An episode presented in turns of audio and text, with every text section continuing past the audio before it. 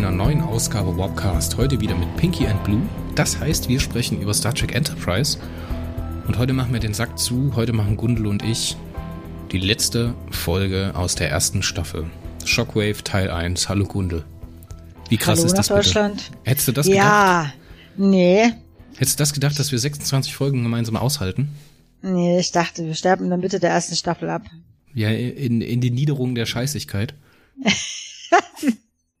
Also bei dieser Vergewaltigungsfolge war ich ja kurz davor, ehrlich gesagt. Da, wo Paul da mit diesen merkwürdigen Vulkaniern da in Kontakt kommt, die so Mind-Vergewaltiger sind. Aber es gab ja auch danach noch ein paar Sachen, auf die man sich freuen konnte. Das stimmt, ja. Aber jetzt mal ernsthaft, ab jetzt geht's steil bergan. Jetzt geht's richtig los. Die zweite Mhm. Staffel ist ein richtiger, Richt- ist, ist der erste Schritt in die richtige Richtung, ne? Und danach drei und vier sind richtig Zucker. Freue ich mich drauf. Mhm. Und ich finde, mit Shockwave Teil 1 haben wir heute eine schöne Folge, die halt total Mhm. wirr ist und an manchen Stellen Plotholes hat. Da kannst du die Enterprise D drinne parken. Aber Es, Es es ist eine eine. Zeitreise. Es ist eine Zeitreisefolge. Ja. Es gibt keine Zeitreise-Geschichten ohne Plotholes. Also bis auf die eine Kurzgeschichte von Ted Chiang gibt es keine Zeitreisegeschichten ohne Plotholes. Es ist nicht möglich, Zeitreisegeschichten ohne Plotholes zu schreiben. Das ist ja jetzt schon wieder ein Paradoxon, weil der Typ hat ja eine Kurzgeschichte geschrieben, die funktioniert. Ja, aber das ist auch ein genialer Kurzgeschichtenschreiber, der an jeder Kurzgeschichte jahrelang arbeitet. Ja, aber wir sind hier nicht in einer Zeitreisegeschichte wie bei H.G. Wells, Gundel. Ja, ja, Hast ja. du Daniels etwa nicht zugehört? Also der, der, der Punkt ist ja, dass Zeitreisegeschichten entweder Paralleluniversen erzeugen, ja. Wenn du die Vergangenheit veränderst, erzeugst du entweder ein Paralleluniversum, weil was passiert mit der originalen Zeitlinie, oder eine Schleife. Ja, das heißt, es ist schon immer so gewesen, wie es verändert worden ist. Und da fangen dann die Probleme an, weil das ist ja normalerweise, normalerweise das, was gemacht wird. Das ist eine Schleife. Ja, ansonsten würde dieser Temporal Cold War ja überhaupt absolut nur Sinn machen, ähm, wenn einfach Paralleluniversen erzeugt werden, sondern es macht nur Sinn, wenn man davon ausgeht, dass dann halt Sachen verändert werden und das Originale, was ursprünglich war, verschwindet. Ja, und äh, man kann solche Schleifen im Grunde nicht schreiben, ohne dass es nicht irgendwo unlogisch wird. Ja, Das Schöne ist, wir haben diese Diskussion jedes Mal, wenn es um den Temporal Cold War geht. Und Ja. jedes Mal kommen wir wieder dazu, dass ich dich frage, ob du endlich mal das Ende der Ewigkeit von Isaac Asimov gelesen hast. Nee, ich habe immer noch nicht von, ich habe immer noch nicht, ich habe null bisher gelesen von Isaac Asimov. Also, also ähm, Sachkurzgeschichten. Du musst das Ende der Ewigkeit lesen, Gundel. Da wird Ja. diese Diskussion um diese elenden Zeitreisefolgen in Star Trek endlich mal ein Ende haben. Und das, das- das- jetzt, Leute, Leute, ich äh, hebe jede Konsistenz in Gundels Argumentation jetzt auf, indem ich euch verrate, was Gundels Lieblings-Star Trek-Film ist. Teil 4, A Voyage Home. Das macht alles keinen Sinn hier. Wir Es sind Wale drin. Es sind Wale drin. Ich habe ja auch nicht gesagt, dass ich was gegen Zeitreisengeschichten habe. Ich habe nur gesagt, Zeitreisengeschichten sind nie ohne Plotholes und nie logisch. Ja, du wirst dieses Argument aber in Zukunft nochmal bringen. Das ist wie McCoy, Ja. der Kirk die Uhr einfach nochmal schenkt und dann hat er die wieder. Ja, das ist eher so wie Spock, der die Augenbraue anhebt und sagt, unlogisch, Kapitän. Komm her, du geiler. Unlogisch. Unlogisch. Man kann nicht in der Zeit zurückreisen. Ich bin da voll bei Paul. Man kann nicht in der Zeit zurückreisen. Das Vulkanische Wissenschaftsinstitut hat festgestellt, dass Zeitreisen vollkommen unmöglich sind. Mhm. Bin ich voll dabei. Shockwave, Teil 1, Gundel. Wie sieht's Mhm. aus? Was haben wir zur Produktionsgeschichte denn zu sagen? Da habe ich ehrlich gesagt nicht viel gefunden. Also die Story sta stammt von B&B, ja, also von Berman und Brager, ähm, weil die haben sich ja alles, was mit diesem, diesem Arc, mit diesem, der großen zusammenhängenden Geschichte da zu tun hat, ausgedacht. Und die Regie hat ein Alan Cro Croker oder Kruger oder so, ich nicht, wie man das ausspricht, geführt, der halt auch so gelegentlich mal. also- Den hat man doch, glaube ich, auch schon mal, oder? ja, der hat Fight of Light und ähm, Rogue Planet ähm, Regie geführt, aber ich habe jetzt nichts Besonderes zu dem gefunden. Ist halt einfach so ein Regisseur, ne? Ist halt so ein klassischer Serienregisseur, der immer wieder auftaucht.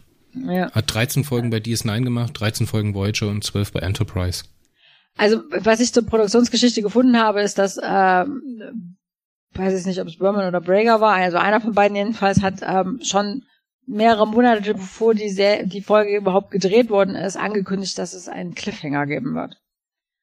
Und ähm, es gibt Spekulationen, dass das was mit dem Wechsel in der ähm, äh, UPN, also vom Netzwerk, vom, das die Serie finanziert, zu tun hatte. Weil dort so ungefähr während ungefähr in der Mitte von der ersten Staffel ist da quasi die Führung ausgetauscht worden, weil es offensichtlich größere finanzielle Verluste gab und man das stoppen wollte und ähm, die neue Führung hat gesagt, was, die machen die ganze Zeit, was sie wollen und niemand kontrolliert die? Nee, das geht so nicht, ne? Und haben sich dann angefangen einzumischen ähm, in die in die Produktion von Star Trek, also von Enterprise. Und es gibt Spekulationen, dass er deswegen da angefangen hat, Cliffhanger zu drehen. Weil Cliffhanger ja natürlich bedeuten, dass es weitergehen muss. Genau so ist es. Die wollten ja. da auf diesen klassischen ähm, Fire-Moment aus äh, dem Staffelsprung zwischen drei und vier TNG als ähm, mhm. Best of Both Worlds und ähm, Angriffsziel Erde heißt es auf Deutsch, glaube ich. Darauf wollten sie ein bisschen hinaus auf das Feeling, haben sie teilweise geschafft, aber nicht ganz. Naja, aber nur teilweise. Ja. ja. Mit Einschränkungen. Ja. Das liegt ja daran, dass eine Zeitreisegeschichte ist. Ja, ja. Ähm, ja, ja, also die Enterprise ist auf dem Weg, äh, eine Kolonie zu besichtigen, äh, der Paraganer, oder wie heißen die auf Deutsch? Genau, Paraganer. Ja. Ähm, die eine matriarchale Gesellschaft haben. Es ist schade, dass man die nie zu sehen kriegt, weil das hätte ich ja gerne mal gesehen, wie sich Star Trek eine matriarchale Gesellschaft vorstellt. Dann wäre Trip wieder Männerfleisch geworden. ja. Und ähm, dann in der nächsten Szene sieht man, wie das Shuttle über irgendwas wegfliegt, hinwegfliegt, das ein bisschen wie die Erde aussieht. Und dann Reed muss irgendwelche mega strengen Anflugprotokolle einhalten. Ich habe das am Anfang gar nicht verstanden, was er da eigentlich machen muss. Irgendwas von 50 Kilometern wird gesagt, um die Atmosphäre nicht zu entzünden. Und er nimmt irgendwie extra sichere 75 Kilometer und dann macht's bumm und ähm, man sieht, wie so eine wie so eine Vernichtungswelle über die blau-grüne Oberfläche des Planeten geht. Schnitt, Intro. It's been a long road. nee, zurück. Einspruch, euer ja. Ehren. Erstens, natürlich muss das wem passieren? Unserem Praktikantenboy Reed. Mhm. Der löscht eine Kolonie aus. Und zwar ist es so, das ist eine Bergbaukolonie und beim Abbau von diesem Material entsteht ein Gas, was sich in 50 Kilometer Höhe ansammelt und verdichtet. Und wenn man da Plasma ablässt aus dem Shuttle, dann äh, entzündet das diese Atmosphäre an dem Punkt durch dieses angesammelte Gas. Ne? ja, aber das wird ja erst viel später Protokolle. gesagt. Nee, das wird direkt am das, Anfang gesagt. Nee, das erklärt, ähm, ähm, äh, Archer erklärt das später Forrest. Ach so, was ja, es mit diesem ja, Gas auf sich hat. Also zu diesem Zeitpunkt weiß man das noch nicht. Das ist ja genau der Punkt. Ich bin extra nochmal zurückgegangen, um zu gucken, ja, ob das schon gesagt wurde und ich es einfach nur übersehen habe, gehört habe. Ist, zu dem Zeitpunkt weiß man das eben noch nicht. Das ist ja genau der Punkt. Das fand ich halt sehr, es hat so ein bisschen die Spannung gesteigert. Man fragt sich halt so die ersten zehn Minuten, was ist da jetzt eigentlich genau passiert? Was haben die denn jetzt falsch gemacht? Ja, ja ich finde das aber cool, wie das dann gemacht wird, dieses Reversed Engineering, ne? Und wie man halt mhm. da vor dem Druck, dass man 3600 Leute umgebracht hat, ähm, das dann machen muss, ne? Und wie das auf die ähm. Leute wirkt. Das finde ich schon schön. Das ist eine gute Idee. Das bringt direkt Dynamik rein. Das bringt direkt Druck, weißt du? Äh, dann kommt ja direkt nach der nach dem Intro kommt ja dann diese Szene, wo die alle in der Krankenstation sitz, stehen und halt mehr oder weniger konfus durcheinander reden, weil sie nicht wissen, was passiert ist. Ja, Trip liegt irgendwie bewusstlos da rum und ähm, Flox untersucht den. Reed äh, redet ja, ich habe ich hab ganz sicher nichts falsch gemacht. Hoshi versucht Archer klar zu machen, dass die Kolonie nicht mehr existiert und Archer ist total außer sich. Ja, der schreit irgendwie alle an und das ist auch die Szene, wo die dann, wo die Kamera die ganze Zeit so im Bogen um die Leute herum geht und das also total unruhig ist irgendwie rennt immer jemand rum und ja, und du kriegst halt mit, hier ist irgendwas ganz Schlimmes passiert und keiner hat eine Ahnung, was eigentlich los ist. Es passt aber super, es passt wirklich super ja. in die Situation. Du ja. kannst total nachvollziehen, warum der Archer so reagiert, wie er reagiert, ne? Ist auch sehr unprofessionell von seinen Stabsoffizieren da, also von seiner Führungscrew. Ja, ja. ja also Flox, der ist cool mit allem. Ja, ich meine, das ist ja auch tatsächlich das erste Mal für die im Weltall und ähm, jetzt mal eben eine Kolonie auszulöschen, das ist ja jetzt schon so ein bisschen eine andere eine andere Geschichte. In der nächsten Szene sitzen sie dann alle auf der Brücke und suchen nach der Ursache und Archer schnauzt alle an, ja, auch der Paul. Und dann kommt die Szene, wo er mit Forrest redet, um ihm halt mitzuteilen, was passiert ist. Und da erklärt er Forrest, dass das, was es mit diesem Tetrazin auf sich hat. Das halt, ähm, ähm, äh, in, sich in der Atmosphäre ansammelt und ähm, dann halt sich entzündet, wenn man Plasma entlässt. Und Reed sagt die ganze Zeit, nein, nein, nein, die Plasmaleitungen waren geschlossen, das kann überhaupt nicht sein. Und ähm, also sie finden dann halt so diverses raus, was halt darauf hinweist, dass sie doch dafür verantwortlich waren. Ne? Der Entzündungspunkt ist direkt unter einem Shuttle, aber die Plasmaleitungen waren geschlossen laut ihren eigenen Aufzeichnungen. Und ähm, Forrest sagt dann halt, ja, die müssen sich es wird es ein Treffen geben. Er sagt im Englischen äh, the Command Council. Ich weiß nicht, welches äh, Council das ist. Also das ist der Kommandorat der Sternflotte. Also der Sternflotte, ist, ja. Genau, es gibt okay. ja dann immer den Fleet Admiral, der halt der Chef von der ganzen Flotte ist und dann gibt's halt für die unterschiedlichen, also später dann im 23. Jahrhundert hat man dann ja auch die Verantwortlichkeiten von den unterschiedlichen Sektoren. Hund. Da hat man ja dann auch die Verantwortlichkeit der anderen, der anderen Sektoren, dass dann halt eine JF sich über einen bestimmten Raumsektor kümmert oder dass halt dann der Geheimdienst der Sternflotte einen eigenen Admiral hat und sowas. Das taucht schon immer mal wieder auf und dieser Rat des, also dieser Kommandorat der Sternflotte ist eine Institution. Und der wird auch dann mhm. später in der Föderation beibehalten. Okay. Ja, also er sagt halt, er wird es dann halt dann dem, diesem Kommandorat vortragen und die muss die Vulkane mit einbeziehen und er sagt dann noch am Schluss, das fand ich ganz, ne, ganz nett, sagt er zu Archer, er soll an die Crew denken. Ja, dass er jetzt quasi eine Verantwortung hat. Und direkt in der nächsten Szene beschwert sich dann DePaul bei Flox, dass Archer total unlogisch und emotional ist und dass er eben nicht an die Crew denkt. Ja, sondern dass er halt da sich irgendwie so gefühlt eingeschlossen hat und total verschlossen ist. Und ähm, dann sagt Flox, wie Flox, ne? Ach, Vulkanier müsste man sein. Ja. Dann wäre es leichter, mit solchen Tragödien umzugehen. Ah, ich finde das ehrlich, ich glaube, da greifst du ein bisschen kurz, weil das wird ja für, für die Menschen, also für Travis und Trip und die Leute ist es halt total wichtig, dass halt der Captain darauf auch emotional reagiert, ne? Dass das dem halt nicht egal ist, dass der halt da nicht den, den beinharten Typen raushängen lässt, dass man sieht, dass es ihm nahe geht, ne? Aber für To Paul ist es halt ähm, zu viel. So, sie kann das nicht nachvollziehen. So mhm. sieht, sie sieht halt den Grund nicht, warum man das jetzt nicht einfach sauber analysiert und nachweist, ja. warum man nicht schuld daran ist. So, das, das ist ja richtig, ne? Aber für Archer ist es halt genauso wichtig, dass er halt erstens als Captain weiter funktioniert, richtig, ja. Und das bescheinigt ihm ja Flox mehr oder weniger, da er halt diesen, diese Hinterfragung der Kommandofähigkeit überhaupt nicht sieht. Ne? Auf der anderen Seite ist er aber halt auch verpflichtet dazu, in gewissem Rahmen emotional darauf zu reagieren und da halt, das tut er ja auch und das, damit fängt er ja zum Beispiel Hoshi und Travis auf. Wir haben ja dann später die Szene, als das für die beiden dann zum Thema wird, als sie sich äh, unterhalten, als die Enterprise zurückgerufen würde, mhm. dass man dann, äh, was man dann machen möchte. Ne? Da zeigt sich die Hoshi ja auch sehr loyal. Ja, ich finde, das ist, äh, passt da irgendwie ziemlich gut zu Archer, wie der darauf reagiert. Da gibt er dann noch kurz danach eine Szene, wo er dann am Computer sitzt und dann offensichtlich die Liste der Getöteten durchgeht. Ist sehr ja, natürlich, ich, sehr menschlich ist das, ja. Ja, es passt zu diesem Charakter, der sich halt dann auch für alles verantwortlich fühlt ja, was mit seiner Mission zu tun hat. Ja. Na gut, er ist ja das dafür ist ja, verantwortlich, also ja, da gibt's ja aber, nichts dran rum zu diskutieren. Ja, aber wie du das jetzt emotional an dich ranlässt, ist nochmal eine ganz andere Sache, ja. Und den Tod von 300, 3600 Leuten quasi als deine Verantwortung und als deinen, deinen Fehler zu betrachten, das ist ja, also das ist eine ziemlich große Belastung, ja. Emotional einfach so, psychisch. Naja, jedenfalls, ähm, ich finde dann irgendwie noch raus, dass da Borocarbone Cabo, weiß nicht, wie es auf Deutsch heißt, ähm, in, in der Luft war, also offensichtlich äh, tatsächlich ähm, dieses Tetrazin explodiert ist. Durch Plasma entlassen, also durch entlassenes mhm. Plasma, ne, das genau. entsteht in dieser Verbindung oder in dieser Reaktion zwischen diesem Tetrazin mhm. und dem Plasma.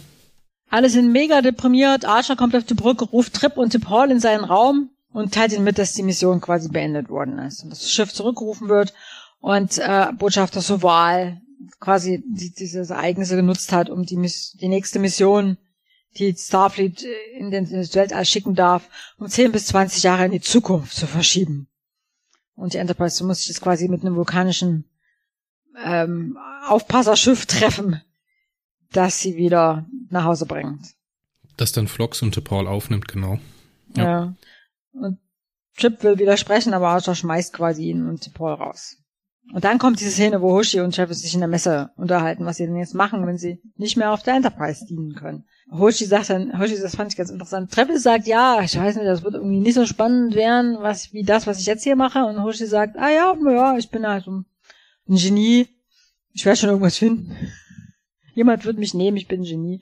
Und dann haben wir diesen klaren Bruch in der Folge, weil dann geht wieder zu Paul, zu Captain Archer und versucht ihm so aus seinem Self-Pity, Selbstmitleid da rauszuholen und ihn irgendwie zu motivieren, da weiterzumachen und anzugreifen und erzählt von einer äh, unbekannten EM-Signatur am Bug des Shuttles.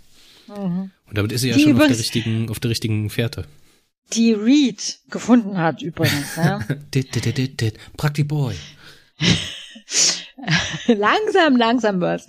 Ja, aber Archer ist also absolut nicht überzeugt. Ähm, findet das, also es bringt ja gar nichts und das wird niemanden, also wird da nicht dazu führen, dass die Enterprise jetzt weiterfliegen darf. Und dann fragte Pauline, das fand ich sehr schön. Das ist das, was die Menschen als sich um sich selber sorgen, wie sagt man, sorry, feeling sorry for yourself ähm, ja, Selbstmitleid. Also ja, sie spricht das, das dann an, ist es das, was man Selbstmitleid nennt? Ja. Und da wird Archer dann richtig sauer. Ne? Er sagt, nee, aber das hat was damit zu tun, dass halt alle von meinem, bei meinem Erfolg an dieser Mission hängt quasi ganz Starfleet und ähm, also er lädt sich da extremst viel Verantwortung auf. Kein Wunder, dass er so scheiße drauf ist. Wäre ich auch scheiße drauf. Wenn ich äh, für, 3000, äh, für 3600 Tote, für die gesamte Crew der Enterprise und für den äh, gesamte äh, Angestellten von äh, Starfleet verantwortlich wäre. Also, das ist ja schon recht heftig. Ja, aber auch, auch nachvollziehbar. Auch so eine Erfahrung aus ja. der ersten Staffel, ne, dass er halt immer diesen ja. Druck bekommen hat. Wenn ja. er halt nicht zu 100% funktioniert, dann wird das ganze NX-Programm komplett eingestampft. Ja. Ja, und dann T'Pol spricht ihm dann, die muntert ihn dann auf, ne? Sie sagt dann, ja, das äh, vulkanische High Command war klar, dass die das ausnutzen werden. Aber also, ne, Archer hätte jetzt auch diverse gute Entscheidungen getroffen und dann muss man sich halt einfach nur überzeugen. Und sie wird sich quasi an ihre Regierung wenden und er soll sich an seine wenden. Und ähm, das und dann sagt auch, sie also, wie ein Orakel, dann bis morgen früh, Captain. und dann haben wir wieder Flox als Ruhepol, der halt hier von Trip Tucker Besuch bekommt, der ihm beim Packen mhm. Beiseite steht oder halt im Weg steht, je nachdem. Und der sich dann halt da auch wieder so ein bisschen Rat abholt, ne? weil er ist halt auch kurz vorm Explodieren und, und der Flox ordnet das jetzt so ein bisschen ein. So, es fühlt sich ein bisschen an wie Comic Relief, ne? Dass so ein bisschen, dass die vierte Wand angesprochen wird oder durchbrochen wird. Dass der Flox so sagt, ja, es wird sich schon was ergeben, ne? Wartet mal ab das geht schon noch weiter. Ja, aber es ist halt auch einfach Vlogs, der ist aber so. Also ich auch an das ne? Grinsen, ne? das Grinsen erinnern in der ersten Folge, wo der da so breit grinst und ah, lustig, cool, es wird spannend da, immer so mega optimistisch, alles ist irgendwie toll und also ja, also Chip ist ja vor allen Dingen sauer, weil er keinen Bock hat, dass die Enterprise quasi so mit eingezogen und spannend. Die scheinen ja irgendwie alle davon auszugehen, dass wenn die Enterprise jetzt zurückkehrt, dass sie dann auf der Erde einen total schlechten Ruf hat. Ja, weil sie da jetzt halt diese Kolonie da zerstört hat. Und also, das ist ja auch der Grund, warum Hushi da den Captain verteidigen will, quasi, wenn er irgendwie blöd angeredet wird. Auf allen Sprachen, die er hören möchte. das dürften einige sein, weil Hushi ja ziemlich viele Sprachen spricht. 38. 38 mhm. Sprachen fließend, sagt sie in uh, Two Days and Two Nights. 38, nicht schlecht. Naja, Archer geht zu Bett Schnitt, Zeitsprung. er, er, macht sein Licht aus, dann ruft er seinen Hund, der kommt nicht, daraufhin macht er das Licht wieder an und ist dann in irgendwo ganz anders, nämlich wie sich dann rausstellt. Sau hm? cool visualisiert. Ja. Also so als Idee, wie man das so machen kann, ohne jetzt ewig viel Budget darauf zu verwenden, irgendwie hm. eine Animation oder sowas zu machen, ne? Ja, er geht halt einfach genauso wie der zweite Zeitsprung, der dann später noch passiert. Er geht rein in den Turbolift und geht wieder raus und in der Zeit ist der Zeitsprung passiert. Das ist cool. Das, mhm. ist, das macht Bock. Ja, es, also ist dann irgendwie in der Vergangenheit, so wie ich das jetzt ähm, rekonstruiert habe, in seinem Apartment auf der Erde in der Nacht, bevor die Enterprise quasi losgeflogen ist. Um nee, in der Klingon. Nacht, bevor der Klingone gefunden wurde. Ach so, in der Nacht bevor der, also quasi in der Nacht bevor die, äh, die, die Serie losgeht. Genau, ja? genau. Und ähm, dann taucht halt Daniels auf, ja, unser ehemaliges Crewmitglied, respektive Zeitreisender aus dem 31. Jahrhundert. Und dann sagt er zu ihm, er hätte ihn hierher gebracht, damit die anderen Fraktionen in diesem Zeitkrieg nichts davon merken, dass er ihn quasi dahin geholt hat. Das habe ich nicht verstanden. Warum sollen die nichts davon merken, nur weil das quasi vor dem Start der Serie ist? Ja, nee, er hat ihn ja aus diesem, also er sagt ja, dass diese paraganische Kolonie niemals hätte zerstört werden dürfen, ne? dass das halt mhm. ein Eingriff gewesen ist und dass er ihn jetzt da rausgeholt hat und an einen sicheren Ort, wo die Zeit, wo, der, wo die Zeitlinie noch integer gewesen ist. Aha, und wir haben okay. ja schon beim ersten Aufeinandertreffen zwischen Suliban und äh, Menschen, wurde die Zeitlinie ja schon mal verändert. Ah ja, okay, ja, hm, jetzt habe ich verstanden. Ja. Ne, und mit dem Start der Enterprise beginnt sozusagen das Problem in der Zeitlinie und davor ist alles tutti. Ja, Wobei also. es eigentlich auch nicht sein dürfte, weil zu dem Zeitpunkt war Klang ja schon. Also egal, ich glaube, das führt jetzt zu weit. Ja, also ich glaube, das ist nicht richtig logisch, wie so vieles in dieser in dieser äh, Folge. Also mit, alles, was mit diesen zwei Sachen zu tun hat. Naja, jedenfalls stellt sich, sagt er, dass jemand hat diese temporalen Vereinbarungen verletzt, als er die Kolonie halt zerstört hat und ähm, und und der hat das gemacht, um die Enterprise von ihrer Mission abzuhalten. Ja. Und ähm, ich meine, wir haben ja schon gespoilert, wer Temporal, also Guy, ne, der Guy, Future Guy heißt er, Future wer, Guy. wer Future Guy ist. Ähm, warum bitteschön sollte Future Guy, wenn er denn tatsächlich Archer sein soll, sich selbst davon abhalten, die Mission fortzusetzen? Das habe ich nicht verstanden. Das macht doch alles keinen Sinn. Deswegen haben sie das auch in der zweiten Staffel über den Haufen geworfen und haben gesagt, komm, wir machen was, wir machen was Neues, wir machen was Cooles. Wir machen diese Ausdehnung da und da haben diese ganze Temporal Cold War Geschichte erstmal komplett auf Eis gelegt, weil sie selber nicht mehr wussten, wie es weitergehen soll. Ja, okay, also jedenfalls teilt Daniels, also es ist so unlogisch, wie ich das wahrgenommen habe. Daniels teilt ihm irgendwas Wichtiges mit, was man als Zuschauer aber nicht erfährt. Und ähm, ja, dann kommt der nächste Tag, ne? Und Archer ist halt wieder energetisch geladen, voll der Alte und so, ruft alle in den, in den uh, Situation Room, in den Besprechungsraum, macht man das so im Deutschen? Nee, man, er kommt, er kommt da rein, ne? Und Ja. er hat einfach Faith of the Heart. ja. Er hat sich gesagt, it's Ja. been a long road, getting from there Ja. to here, ne? Ja, und dann, äh, ja, Archer sagt halt für Reed, dass er, was er, wo er suchen soll, er findet dann offensichtlich dieses, ich, hat das, eben- wird das jemals benannt? Dieses Teilchen, was der, was Reed da am, am Shuttle findet? Ja, das wird, äh, oh Gott, wie heißt das? Ein Ding. Ja, dieses Ding, ja, das war. Also Reed, Reed sagt im Englischen, dass er das nicht gefunden hätte, wenn er nicht gewusst hätte, dass er das mit einem Face Discriminator quasi, ja, einem Phasentrenner sicher, sichtbar machen muss. Also, dass es unsichtbar wäre. Aber es wird halt, also, äh, zumindest im Englischen nicht genau gesagt, was das eigentlich ist, also wie das heißt, ja. Es wird gesagt, dass es einen Plasmastrom erzeugt hat. Ja, was dann halt natürlich erklärt, warum da die, ähm, Atmosphäre explodiert ist. Ja, was halt Reed tatsächlich recht hatte, die Plasmaleitungen waren alle geschlossen. Jetzt lass mal aufhören, das ganze Ding nachzuerzählen. Lass mal so ein bisschen zusammenfassen, was jetzt eigentlich passieren soll. Mhm. Also, Archer lässt diesen, dieses Manipulationsgerät finden.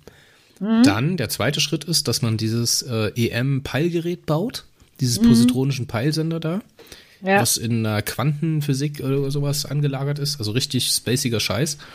Raff ich auch nicht, wie die das einfach so bauen können an einem Nachmittag. Mhm. ja, genau, das ist auch nicht logisch. Also, Ja, es ist okay, Ja. mein Gott. Ne? Es ist Tech Ja. Mhm. Battle at its best. Dann geile Grafiken, die sich irgendwie drehen und Trip, der überhaupt nichts rafft. Ist ein cooler Moment. Kann ich, kann Mhm. ich kaufen. Und dann haben wir halt die Lokalisation von dieser Station mit diesem, mit dieser Fregatte von den Suliban. genau. Das war im Grunde sich, schon. Das spult sich jetzt Stück für Stück ab. Wir haben als erstes diese, dass man diese Peilsender halt baut, ne, dass man die, die äh, Camouflage-Einrichtung, also hier die Tarneinrichtung der Suliban durchdringen kann. Man überfällt dann diesen Stützpunkt in einer wahnsinnig tollen Action-Szene. Und da, so wie das choreografiert und geschnitten ist, das muss ich schon sagen, das ist, Ja, ich, aber ich, was ich fand, war, die Suliban hätten sich ruhig ein bisschen mehr wehren können. Ja, die gehen da rein, dann schießen sie da, verschießen sie da so ein paar äh, Blinker-Dinger, die alles irgendwie, die Suliban von den Dächern fallen lassen. Und dann gibt's noch so ein kurzes Feuergefecht und ich meine, das sind irgendwie Super Soldiers, diese Suliban, ja. Die sind halt mega stark und unsichtbar und irgendwie sonst wie total toll enhanced. Ähm, irgendwie, also es gibt auch nie so ein richtiges so ein Nahkampf oder so, ja, wo die sich mal halt so ein Super Soldier er erwehren müssen. Die rennen da durch dieses, durch dieses Suliban-Schiff, holen da diese vier Datenspeicher, die sie unbedingt, oder drei Datenspeicher, die sie unbedingt brauchen, werden kurz verfolgt, dann wird noch ein bisschen geschossen und dann nähern sich die Suliban und dann schießt Reed von außen auf die Stelle am Schiff, wo die Suliban gerade durchrennen.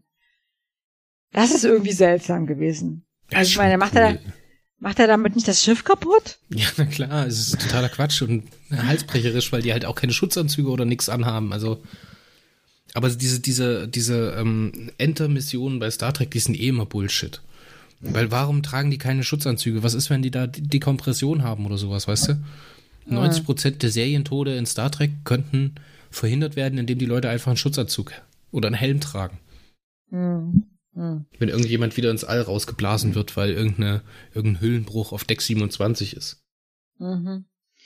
Naja, jedenfalls, Hoshi und DePaul entziffern die, diese Datenscheiben und da sind dann halt so in Bildern wohlgemerkt drauf, wo es gezeigt wird, äh, wie die Suliban da an das Shuttle angedockt und dieses, das Ding, Plasma erzeugende Ding angebaut haben und ist halt da Beweis erbracht, dass es quasi die Suliban waren, die da quasi diese Kolonie ausgelöscht haben.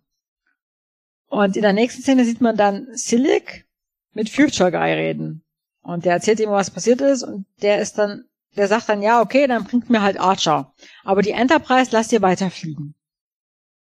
Hä? Also, ich denke, er wollte die Enterprise daran hindern, weiterzufliegen. Also unklar. Er wollte die Mission der Enterprise unterbrechen, ne? aber ja, ja, vor allen Dingen, wenn er den Archer nicht bekommt, bekommt er den Befehl, die Enterprise zu vernichten. Das heißt, das passt hinten und vorne nicht. Äh, also, ja. Und dann streiten sich Archer und DePaul noch so ein bisschen über die Möglichkeit von Zeitreisen.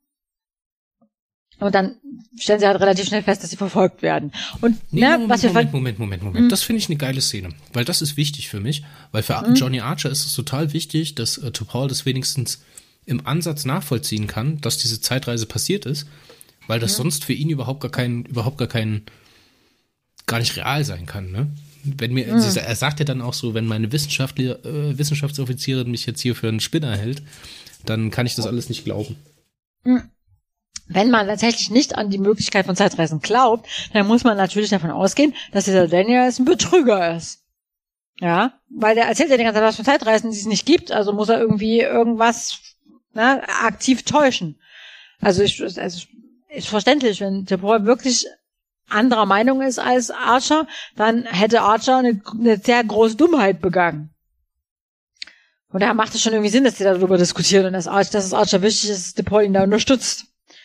Ja, äh, ja. Naja, jedenfalls in der nächsten Szene werden sie dann verfolgt, ja. Also ich stelle halt fest, dass mit Warpfield irgendwas nicht stimmt. Und ähm, Archer begreift dann halt relativ fix, was los ist und lässt die Waffen laden. Und ähm, es wird relativ kurz vorher, kurz, bevor sie das Suliban-Schiff ähm, finden und überfallen, wird äh, fragt ihn ähm, Reed, glaube ich, ja. Reed fragt ihn, ob nicht die Möglichkeit besteht, dass die Suliban sie dann einfach verfolgen, wenn sie ihnen da diese Datendisk stehlen. Und Archer sagt, nö, das ist so, es ist, die, die kommen nicht hinter uns her. Und du sagst, wie, woher, woher wissen sie das? Ja, weil das ist so, bei Zukunftssachen ist das so, das ist halt so wie in der Bibel steht, so geschrieben. ja. Obwohl Daniels weiß, dass die Integrität von der Zeitlinie nicht mehr passt, ne? Also ja, erzählerisch ist das ein Problem. Aber es passiert also auf jeden Fall. Auch schon an der Stelle, wo es stand, wo die das gesagt haben, bevor du weißt, dass sie sie verfolgen, habe ich, macht das absolut null Sinn. Weil warum soll das denn geschrieben stehen? Wir reden doch hier über eine Serie, eine Folge, in der die Zeitlinie ständig verändert wird. Da steht doch gar nichts geschrieben, offensichtlich. Also. Ja, aber ich glaube, das ist dann irgendwann äh, im besten Sinne Bekämpfung der Komplexität, dass halt Archer irgendwann sagt, jetzt ist mal gut, ne? Äh, wir können uns da nicht in Details verzetteln. Ich meine, es ist ja, es ist ja ähm, alternativlos.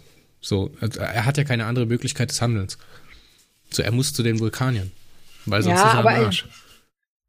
Offensichtlich hat er aber nachgefragt, als er mit Select darüber geredet hat, sagt er, was mache ich denn, wenn die mich verfolgen? Die sind ja viel mächtiger als ich. Und dann hat Dennis gesagt, mach dir keine Sorgen, die kommen sowieso nicht hinterher. Und naja, jetzt kommen sie halt doch hinterher und ähm, ne, die sind halt so mega krass bewaffnet, dass ähm, klar ist, da, da können wir uns jetzt nicht wehren, weil das geht schief. Ja? Finde ich aber auch wieder so geil gemacht. Ich finde, dass diese hm. drei Kernmomente von dieser Folge sind einmal hm. dieser Breakdown von Johnny Archer am Anfang, dann dieser Moment, hm. als er diesen Techno-Babble abfeuert, äh, nach der ersten Begegnung mit Daniels.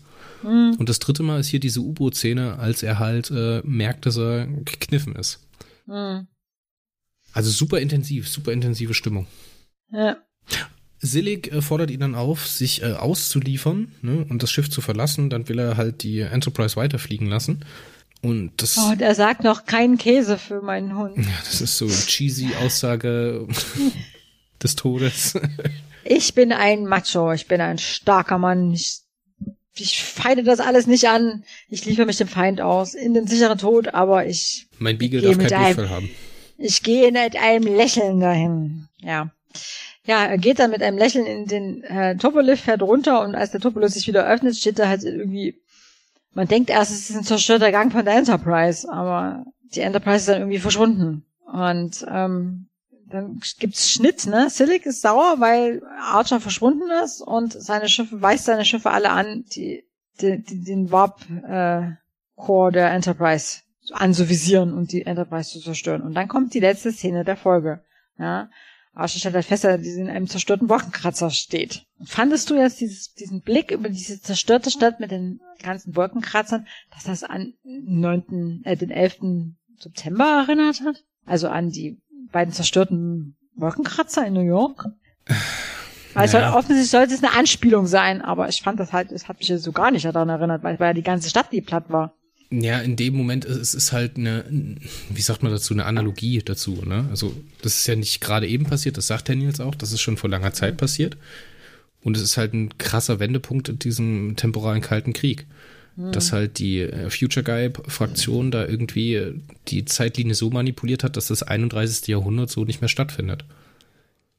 Hm? Ja, ist es denn die, ist es denn die Future Guy äh, Linie? Weil ich meine, Future Guy wollte ja, dass Archer zu ihm kommt zu ihm gebracht wird, aber Archer ist ja nicht zu ihm gebracht worden, weil ähm, Daniels sagt ja dann, er ist angewiesen worden, Archer hierher zu holen und nicht ihn nicht an Future Guy auszuliefern. Und das wiederum hat dazu geführt, dass quasi schon vor Jahrhunderten ähm, die Stadt oder die Erde oder weiß ich nicht, der ganze Planet zerstört worden sind. Genau, das Future Guy, die äh, temporale Agentur, äh, ja, dazu zwingt, Archer da rauszuholen, das zerstört die Zeitlinie.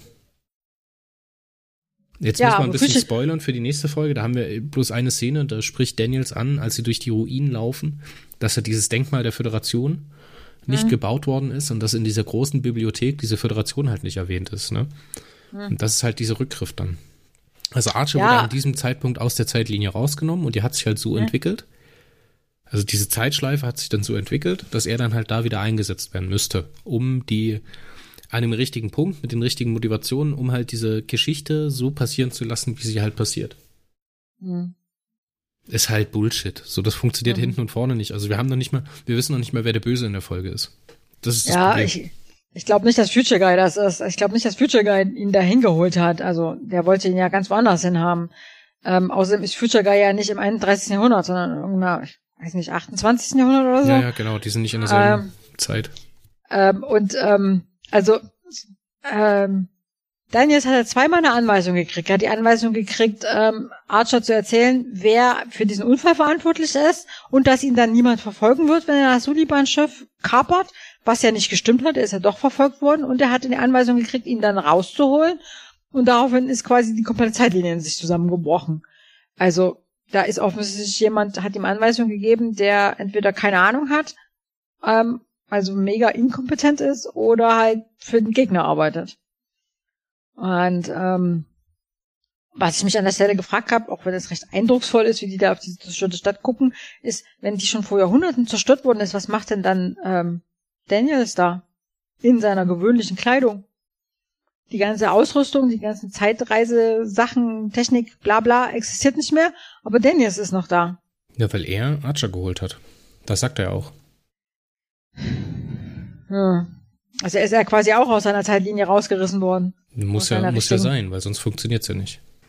Also er muss anscheinend in diesem Zeitreisegerät, ne, in das er sich ja. selber reingesetzt hat, um den Archer da rauszuholen. Das ist halt komplett bullshitmäßig visualisiert, weil er halt in den Turbolift reingeht und wieder rauskommt und dann dort ist.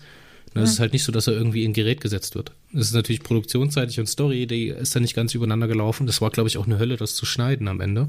Da, da passt es halt nicht ganz zusammen, aber das ist ja das Einzige, was Sinn macht, dass die beiden halt aus dieser Zeitlinie rausgenommen sind. Ja, also es ist eine Parallelzeitlinie entstanden und das ist kein, keine Schleife. Ja doch, es ja, ist eine Schleife.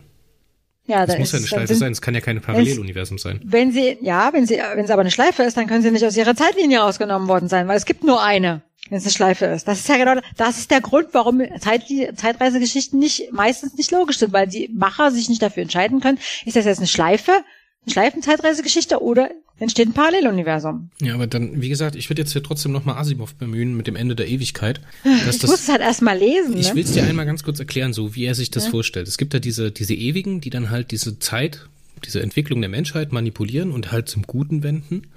Das ist, kann, die Zeit ist da aufgebaut wie so ein Hochhaus. Und an diesem Hochhaus ist wie eine, wie eine Fahrstuhlröhre, ne, mit der diese Ewigen in die Zeit, in die, ein Jahr ist dann meinetwegen ein eine Etage in diesem Hochhaus und dann reisen die in diese Zeit, verändern was, um halt den Zeitstrahl oder das Gebäude weiter oben zu verändern. Und die gehen dann halt wieder zurück in den Fahrstuhl, wo sie halt außerhalb von dieser Zeitlinie sind. Und dann gucken sie halt, wie dieses, wie dieses Gebäude sich immer wieder verändert, ne, je nachdem, wo sie den Eingriff machen. Und das ist dann Asimov-mäßig dann immer mit krasser Mathematik hinterlegt. Und dann ab irgendeinem Punkt können sie aber nicht weiter in die Zukunft schauen und wissen nicht, was darüber hinaus ist. Und das ist so ein bisschen der Kniff an dem Ding. Und so stelle ich mir das hier auch vor, ne? dass diese Temporal Agency dann halt guckt, dass die Integrität, dass das Hochhaus, wie es gebaut ist, bis ins 31. Jahrhundert genauso bestehen bleibt. Und damit das passiert, schicken sie diese temporalen Agenten halt in die äh, Vergangenheit, um sicherzustellen, dass dieses temporale Abkommen eingehalten wird. Und an der Stelle läuft es halt schief, als ähm, der Daniels den Archer an dem Punkt rausnimmt, ist das halt ein entscheidender Punkt für das Entstehen von diesem Hochhaus. Und wenn Archer nicht über diesen Punkt hinaus in dieser Zeitlinie drin bleibt, dann existiert dieses Hochhaus nicht mehr oder halt in einer krass veränderten Form. Ja, aber es gibt nur ein Hochhaus, oder? Es nicht gibt mehrere nur ein Hochhaus. Hochhaus. Ja. Ähm, das heißt, wenn das Hochhaus nach dem Archer aus der Enterprise entfernt worden ist, dann also quasi nicht mehr weitergeht, dann ist das die ein, das eine Hochhaus, also die eine Zeitlinie. Aber wenn er dann im 31. Jahrhundert doch noch existiert, in einem anderen 31. Jahrhundert, ist das ein zweites Hochhaus. Das heißt eine parallele Zeitlinie und keine Schleife mehr. Nee, es ist ja keine Kannst Zeitlinie, Gundel. Der Daniels sagt Sondern, ja vor, es ist der, es ist der Fahrstuhl. Ja, es auf. ist der Fahrstuhl. Es ist der Fahrstuhl in dem Hochhaus. Was willst du damit sagen? Jetzt, ich jetzt hör mal ganz kurz zu. In diesem Zeitsprung zehn Monate in die Vergangenheit sagt Daniels ja, der als Archer fragt, wer ist denn gerade vor zehn Minuten auf der Enterprise eingeschlafen, dann sagt äh, Daniels ja, dieser Mann existiert noch nicht. Mhm. Weil er, er ihn da rausgenommen hat und jetzt in die Vergangenheit mit ihm gereist ist. Mhm. Und es gibt ja auch keine zwei Archers. Mhm. Es ist ja kein Paralleluniversum, es ist ja ein Hochhaus. Also eine Schleife. Es muss eine Schleife sein, die aber halt nicht geschlossen ja. ist. Oder von der wir ja. bloß einen Ausschnitt sehen. Also anders kann ich mir nicht erklären, dass es irgendwie Sinn macht. ja, also wenn Sie aber sagen, die haben das jetzt hier so verändert und das ist 31. Jahrhundert ist jetzt ganz anders als vorher, dann ist es halt keine Schleife mehr. Also es ist, die bemischen das halt so ein bisschen. Das machen halt die meisten Zeitreisegeschichten, die entscheiden sich nicht dafür, das ob das jetzt eine Schleife oder nicht ist. In Universe Kanon ist das sogar falsch, weil ja, wir wissen ja seit äh, der neuen oder letzten Staffel von Star Trek Enter äh, Discovery, dass halt Zeitreisegeschichten in Star Trek immer Paralleluniversen sind. Hm. Dass wir hm. also ein Multiversum haben. Und dass ja, dieses, also, äh, sag schon, 2009er Star Trek Ding, ne, das, hm. die Kelvin-Timeline neben der hm. Alpha-Timeline steht. Das ist auch deutlich besser zu handhaben als ja. eine Schleife. Das ist halt der ja, einzige also, Weg, wo du das irgendwie handeln kannst. Also es gibt noch, es gibt eine deutsche Science-Fiction-Serie namens Dark. Ich weiß nicht, ob du die kennst, die gibt's bei Netflix. Äh, da versuchen sie halt auch eine Schleife zu konstruieren über Zeitreisen. Und da sieht man mal, was, was, das, was das für Probleme mit sich bringt. Ja.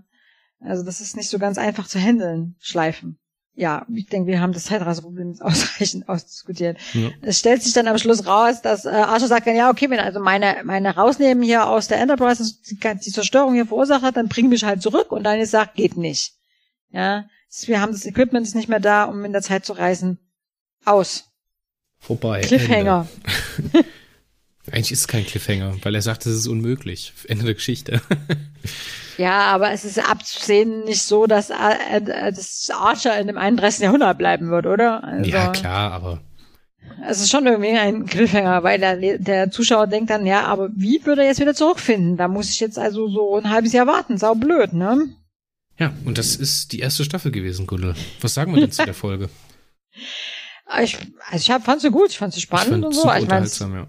Ist halt eine Zeitreisegeschichte und so. Da gibt's bei mir automatisch einen Punkt Abzug, aber ansonsten ist es okay. Also. Geiles, geiles arrhythmisches Pacing-Wechsel, ne? Zwei, also drei ja. total schnelle Phasen und dann am Ende haben wir eine ganz langsame Phase. Weil dann stutzt ja auch Silik, okay, was ist jetzt los? Ich brauche äh, Befehle, ich brauche was, woran ich mich halten kann. Die wissen alle nicht, was los ist und dann so der letzte Shot, der dann so aufzieht im 31. Jahrhundert, ne, das ist halt sehr langsam. Das ist halt was, da endet dann halt die Geschwindigkeit. Die wird, läuft halt hinten raus aus und steht dann halt still an dem Moment, wo die halt die Kamera aufziehen. Dann ist es vorbei. Finde ich sehr, sehr schön, so vom, vom, wie es zusammengebaut ist. Mhm. Super viele tolle neue Shots von der Enterprise. Das bis zum Season-Finale aufgehoben. Ganz toll. Sachen, die wir halt einfach noch nicht gesehen haben. Bestimmte Anflugwinkel oder bestimmte Bewegungen vom Schiff. Ähm, wir haben neue Bilder von den, von den, äh, von diesen Helix-Dingen, von den Suliban. Mhm. Fand ich auch cool. Sehr aufwendig gemacht mit diesen ähm, Tarntechnologie von diesen Suliban-Zellschiffen. Auch cool gemacht schöne Vlogs-Momente, menschlich ist da was dabei, es ist Technobabble dabei, es ist, ich finde, es ist eine der vollständigsten oder komplettesten Folgen in der ersten Staffel. Mhm. Ist vielleicht nicht unbedingt die beste Folge, aber es ist auf jeden Fall das ja, einmal das Star Trek-Lexikon von A, A bis Z abgearbeitet. Ist gutes, solide Star Trek-Unterhaltung, muss man ja schon mal sagen, ja. Ja. Und es hängt natürlich auch ein bisschen davon ab, wie man dann äh, das, den zweiten Teil beurteilt und wie man, wie einem der gefällt. Aber ich würde hier zu einer soliden 8 von 10 greifen, Gundel. Wie sieht's bei dir aus? Ja, ich gebe eine 7, weil es gibt halt immer einen Punktabzug. Ja, ich gebe eine 6. ich würde eine 7 geben. Ich, äh, die letzte Folge habe ich mir eine 7, ähm, habe ich eine 7 gegeben. Dann muss ich der jetzt auch eine 7 geben und ein Punktabzug für Zeitreise ist immer bei 6. Aber die ist doch besser als die letzte. Also die ist doch um Längen besser, spannender und unterhaltsamer als äh, zwei Tage auf Risa. Sechseinhalb? Längen, einen halben Punkt. ja, okay. Sechseinhalb für dich, äh, acht für mich. Hm. Mhm. Und jetzt erste Staffel. Wollen wir noch irgendwas dazu sagen oder wollen wir es einfach vergessen? Äh, ich würde sie einfach vergessen und dann in die zweite Staffel gehen und schauen, ob es besser wird, ne? ich freue mich schon total, wenn wir zwei uns um die Romane kümmern. Ah. okay, machen wir erstmal die nächsten drei Staffeln zu Machen wir erstmal die nächsten drei Staffeln, genau. Also wir haben jetzt, wir sind ungefähr auf einem Viertel. Ne? Wir haben jetzt 26 Folgen gemacht. Das heißt, wir haben noch 98 Folgen gibt's insgesamt. Knickknack sind wir noch bei paar 70, 72 Folgen, die wir machen müssen. Also 72 mhm. Mal werdet ihr uns noch in dieser Konstellation hören und dann noch äh, ein paar Mal für die Bücher. mhm.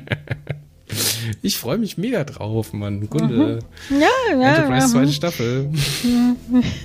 bis zum nächsten Mal, Leute. Ich war Chris und das war Gundel und äh, bis zum nächsten Mal, wenn es dann heißt Enterprise, die zweite Staffel. Tschüss, Gundel. Tschüss, Zuhörer. Ja, tschüss nach Deutschland.